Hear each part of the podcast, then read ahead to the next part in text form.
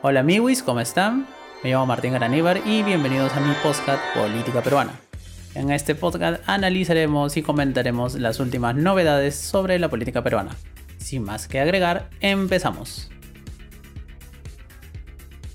En el episodio de hoy tenemos obviamente una cobertura súper especial por toda la crisis que ha estado pasando, porque también es el episodio 40 de ese podcast y como ya estaba medio muerto y la política peruana nunca nos deja sorprender, pues tenemos todo lo referente al intento fallido de golpe de estado de Peter Castell, lo que pasó después, la destitución, la asunción de Pina Boluarte, se acabó la crisis, empezamos en una etapa, pues parece que esta cosa recién está empezando, porque hasta el día de hoy se están reportando muchas protestas en el interior del país, tomas puntuales de carretera, en el sur del país y las marchas en Lima están increciendo. ¿Eso qué significa? Que hay mucha represión policial, que la gente está saliendo y parece que nuestros amigos en el nuevo gobierno no han aprendido nada de las lecciones que nos dejó Manuel Merino en el año 2020, por lo que la represión, a más represión, más empinchamiento de la gente y hace que la gente salga más. Pero esto obviamente recién está empezando y tenemos para rato, por lo que esta crisis que parecía que estaba finalizando con la asunción de Dina Boluarte no ha hecho más que empezar. Así que sin más detalles, empezamos. Y antes de empezar con toda esta explicación así súper extendida de lo que está pasando en Perú, hay que hacer un pequeño disclaimer. En primer lugar, los pecados de uno no hacen santos a otro. ¿Esto qué quiere decir? Que Peter Castell la cagó, obviamente que la ha cagado, porque no tenía ningún motivo para disolver el Congreso, ni hacer lo que hizo, ni tratar de emular a Fujimori por dos horas, aunque no le funcó. Y eso tampoco hace santo el Congreso. El Congreso no es salvador de la democracia ni ninguna de esas huevadas. El Congreso ha estado con una actitud golpista desde el inicio y obviamente eso ha desembocado y es uno de los actores principales en esta crisis política permanente que estamos viviendo. Entonces, ni uno es el demonio ni el otro es el santo. Como he dicho al inicio, este es un pequeño disclaimer que hay que hacer porque los pecados de unos no hacen santos a otros. Ahora sí, empezamos. Hay que tener en cuenta un detalle muy importante para analizar todo esto de la crisis, es la coyuntura permanente que se vive en el Perú desde hace ya un buen tiempo, pero si situamos en el actual gobierno, esta coyuntura empieza obviamente desde la misma elección de Pedro Castillo como presidente de la República. Desde el día 1, determinados sectores de la oposición, que podríamos llamar las derechas más rancias o como se dice en Perú, la DBA, que son las iniciales de derecha bruta y achorada, le declararon la guerra desde el minuto uno al presidente electo, a Pedro Castillo. ¿Y esto en qué se tradujo? En que para empezar, ni había asumido el mando y ya estaban planteando mociones de vacancia o lo de consideraban presidente legítimo. Y hubo todo un chongo respecto, o sea, hubo todo un problema, todo un debate respecto a la legitimidad del presidente, ¿no? Se trató de usar esta estrategia típica de las derechas, digamos, más al estilo Trump, de cuestionar una victoria electoral de alguien que no sea de su espectro político. Y eso fue lo que se hizo con Pedro Castillo. Se demoró muchísimo la proclamación del presidente, entonces desde ahí ya estábamos empezando muy mal. Obviamente Peter Castell también desde el inicio como que no dio buenas señales eh, por lo menos de que quería dialogar o algo por el estilo, porque empezó con un discurso más o menos a Chori, el de su asunción de mando, y ahí fue todo un tira y afloja. Entonces, eh, para ponernos en contexto, ese era el contexto ideal, había una permanente crisis y un evidente conflicto de poderes entre el Ejecutivo y el Legislativo.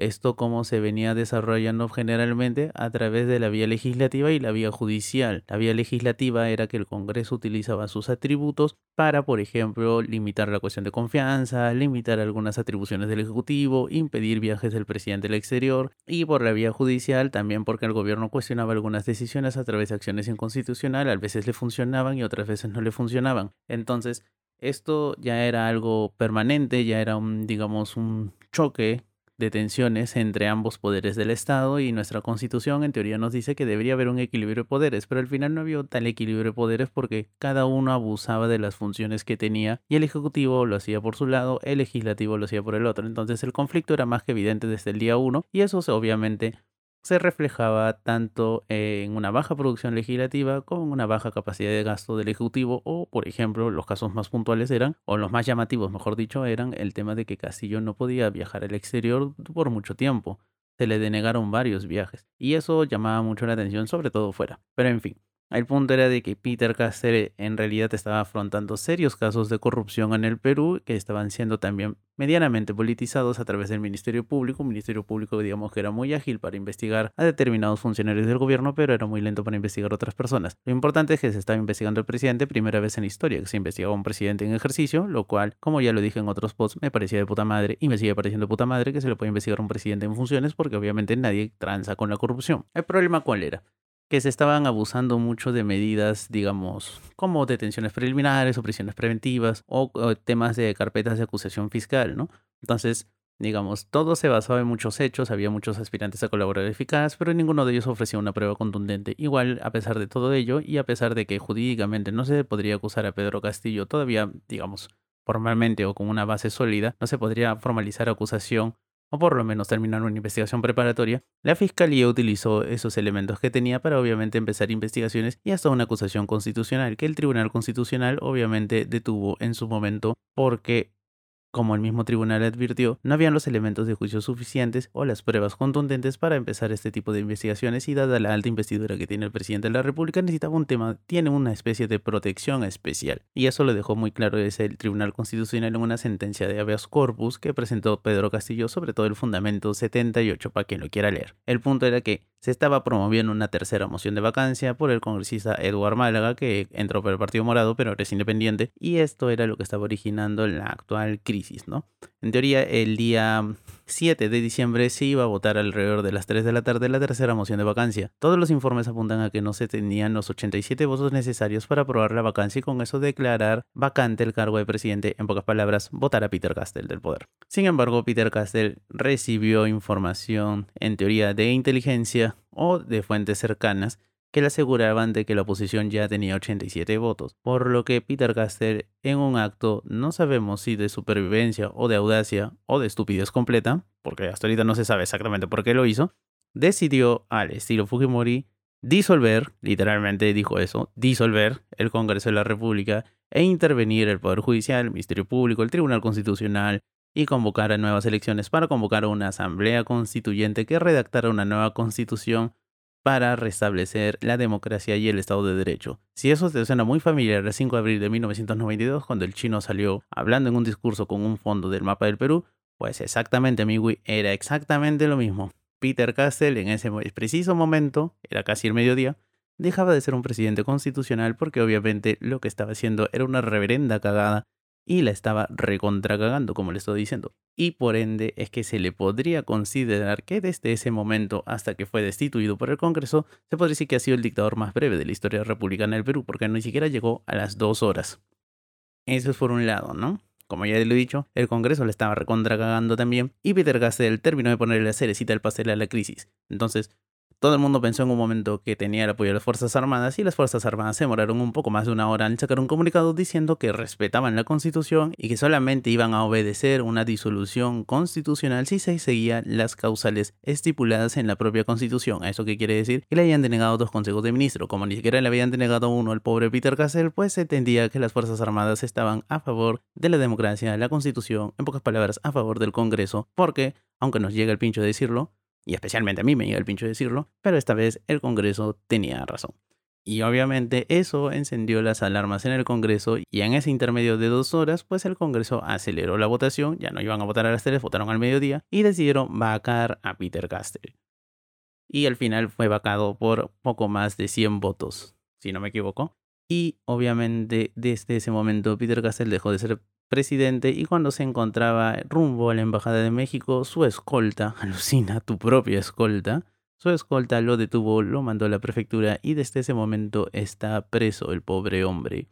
Pero en pocas palabras, ¿qué es lo que impulsó a Peter Castell a tomar esa decisión, no? Porque hay que ser bien claros, una cosa es que no se que una persona no apoye a un congreso golpista, por así decirlo, porque literalmente las tres mociones de vacancia, originalmente o tal cual estaban planteadas, tenían un claro afán, espíritu, ánimo, vacador, golpista, ¿no? Porque simplemente lo hacían por joder a Peter Castell y lo querían sacar como del lugar. Y como nuestra constitución y el mismo Tribunal Constitucional han establecido que la vacancia por incapacidad moral permanente, que está estipulado en la constitución, es literalmente una caja de Pandora, entonces cualquier huevada puede encajar como incapacidad moral permanente, pues lo puedes vacar por lo que te da la puta gana, en pocas palabras.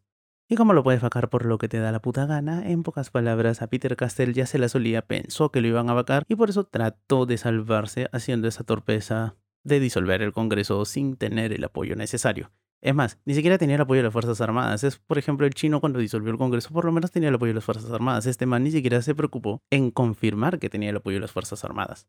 Por un lado, esas tres mociones de vacancia, como he dicho, tenían un, un claro espíritu golpista, obviamente estaban destinadas a joder a Peter Castell, pero Peter Castell no se podían parar en eso, que era obviamente una arbitrariedad, que no estaba bien, que estaba para el culo, pero Peter Castell no se podía basar en eso para hacer lo que hizo, porque también lo que él estaba haciendo, bueno, lo que él hizo en realidad, está mal, está para el culo, obviamente destruye la poca legitimidad que le quedaba a Peter Castle. Y obviamente eso está mal. No se puede hacer eso, amiguis. No se puede hacer eso. Aunque el Congreso esté pa'l culo, tú no puedes actuar igual de pa'l culo que el Congreso. En pocas palabras, no te puedes rebajar a su nivel. Por desgracia, Peter Castle lo hizo y miren las consecuencias. Su golpe no duró ni dos horas y en este momento está compartiendo celda con el chino en la Diroes. ¿Quién lo diría?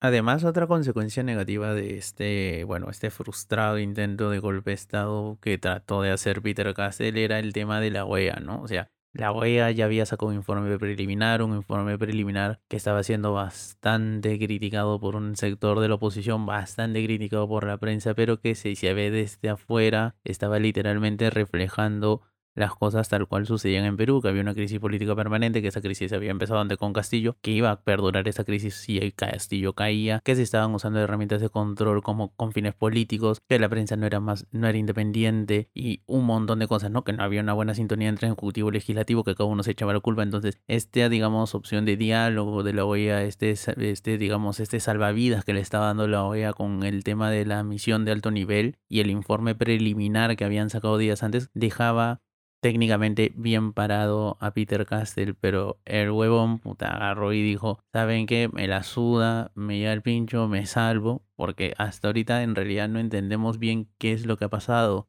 qué pasaba por la cabeza de Peter Castell ahora. Salen muchas teorías de la conspiración, ¿no? He estado leyendo muchas cosas, he estado escuchando muchas teorías de la conspiración, unas más alucinantes de otras. Pensé que eran de la DBA, pero en este caso son de los amigos de la extrema izquierda, así más alucinante. Dignos representantes de la IBA, que es la izquierda brutal y llorada, por así decirlo.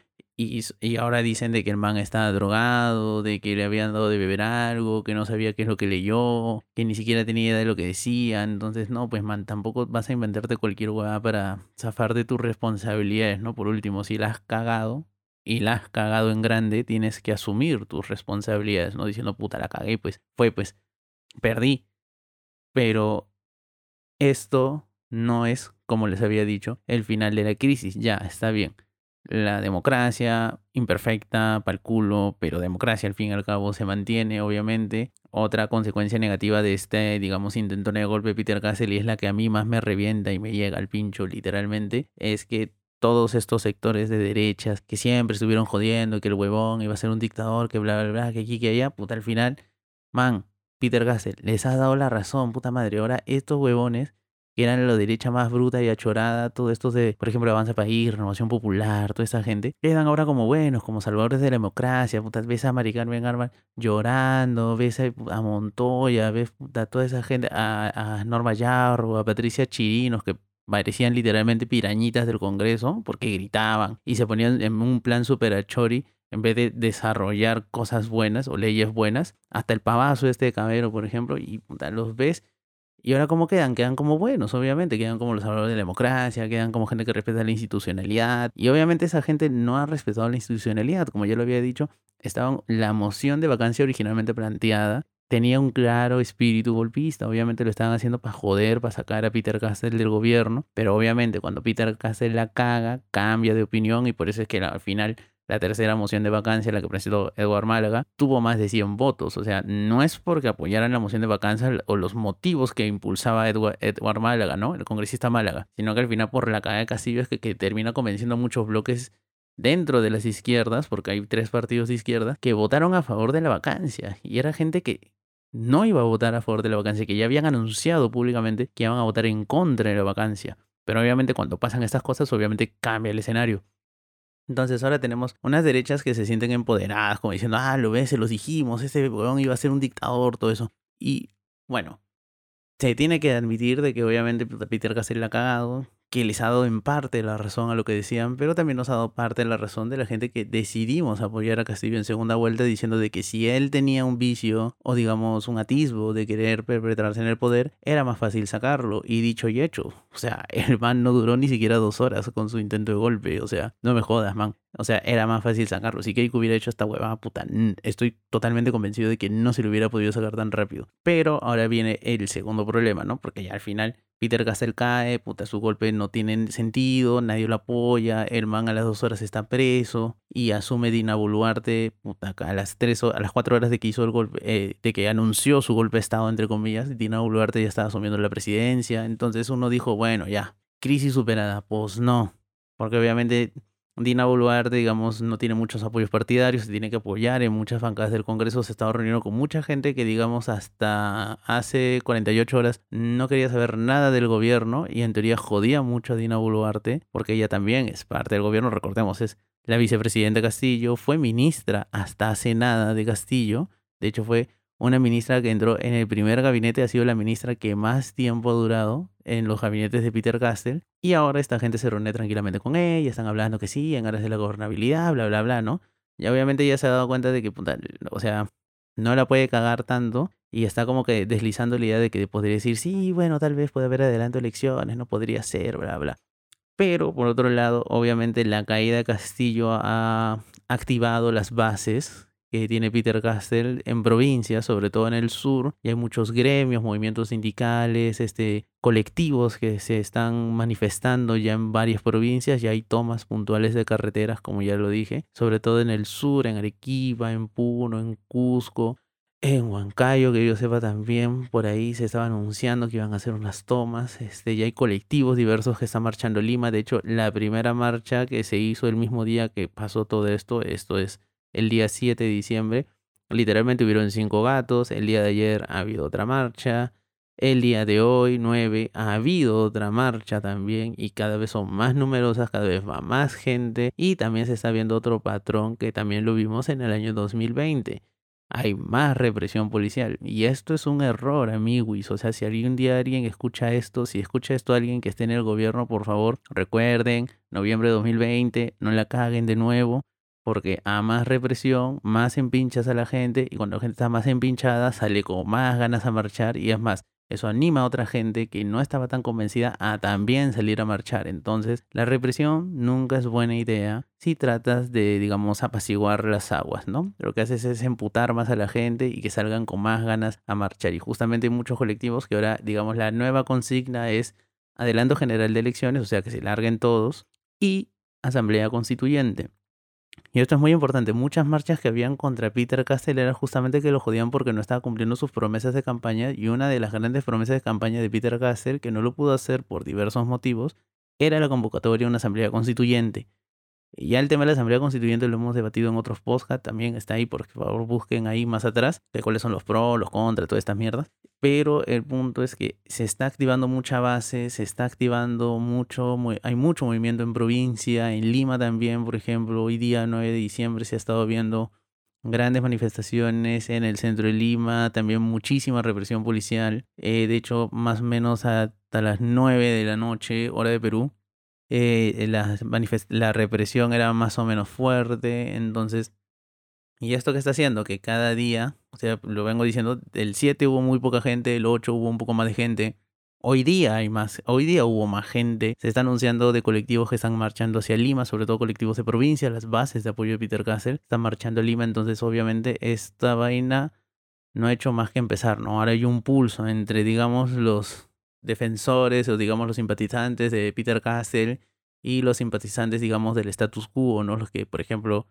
como misma Dina dijo, ella se quería quedar hasta el 2026, pero hay mucha gente que no acepta eso, entonces están con estos temas de, de no aceptar a Dina como presidenta, bla, bla, ¿no? Entonces, es importante, ojito a esto, cuidado porque esta vaina puede desembocarse, o sea, esta vaina se puede controlar feo y obviamente nadie quiere que las cosas sigan igual de mal, ¿no? Lo ideal sería que los actores políticos todos, inclusive la gente afín a Peter Castle, se reúnan con la nueva presidenta, con Dina Boluarte, y negocien un adelanto electoral y podría verse tal vez la posibilidad de convocar un referéndum a ver si la gente desea una asamblea constituyente o no. No es que la convoquen de frente tampoco, porque primero se tiene que ver si la gente quiere una asamblea constituyente. Y la única forma de saber si la gente quiere una asamblea constituyente es que se convoque a un referéndum en el que pregunten quieren una asamblea constituyente, sí o no. Si gana el sí, pues ya se sabe que la gente quiere una asamblea constituyente. Si gana el no, pues se olvidan todos del asunto y ya está, problema resuelto. Pero ahorita estamos en un pulso medianamente peligroso y obviamente no es conveniente que se utilice mucha represión porque como vengo diciendo, esto emputa más a la gente y a la gente más emputada, sale más cabroneada y si sale más encabronado, pues obviamente vas más a chori y eso va a mover a más gente, ¿no? Ojalá, esperemos que las cosas se solucionen, pero visto lo visto, pues mi apuesta es que Dina no va a durar mucho tiempo, o sea, le doy unos meses. Si esta cosa sigue así, ojalá me equivoque y que se pueda negociar y se pueda ver una salida política con reformas políticas, obviamente, para no escoger a los mismos huevones de siempre, que haya una reforma, digamos, en el sistema electoral, ¿no? De distritos electorales y que se convoque al bendito referéndum para la Asamblea Constituyente de una buena vez para librarnos de este tema. Si la gente quiere la Asamblea Constituyente, votará por el sí, si no lo quiere, votará por el no y ya está, se acabó el asunto, ¿no? Pero esperemos obviamente que esto no escale a mayores, esperemos que no haya muertos. Hasta el momento, siendo 9 de diciembre, no hay ningún fallecido reportado ni confirmado. Hay unos cuantos heridos en las manifestaciones muy puntuales, pero no hay heridos de gravedad todavía, ¿no? Y esperemos que la cosa siga así, ¿no? Que no haya ningún muerto, por favor, es importante eso y pues nada, ¿no? Veremos en qué pasa. Hemos llegado, digamos, a una nueva temporada, ¿no? El fin de Peter Castell y ahora qué Michi va a pasar. No lo sabemos, pero obviamente en política peruana nunca te aburres y siempre va a haber algo que comentar. Pues nada, amiguis, eso es el podcast del día de hoy. Los espero en una próxima entrega y bueno, nada, cuídense mucho y nos vemos. Bye bye.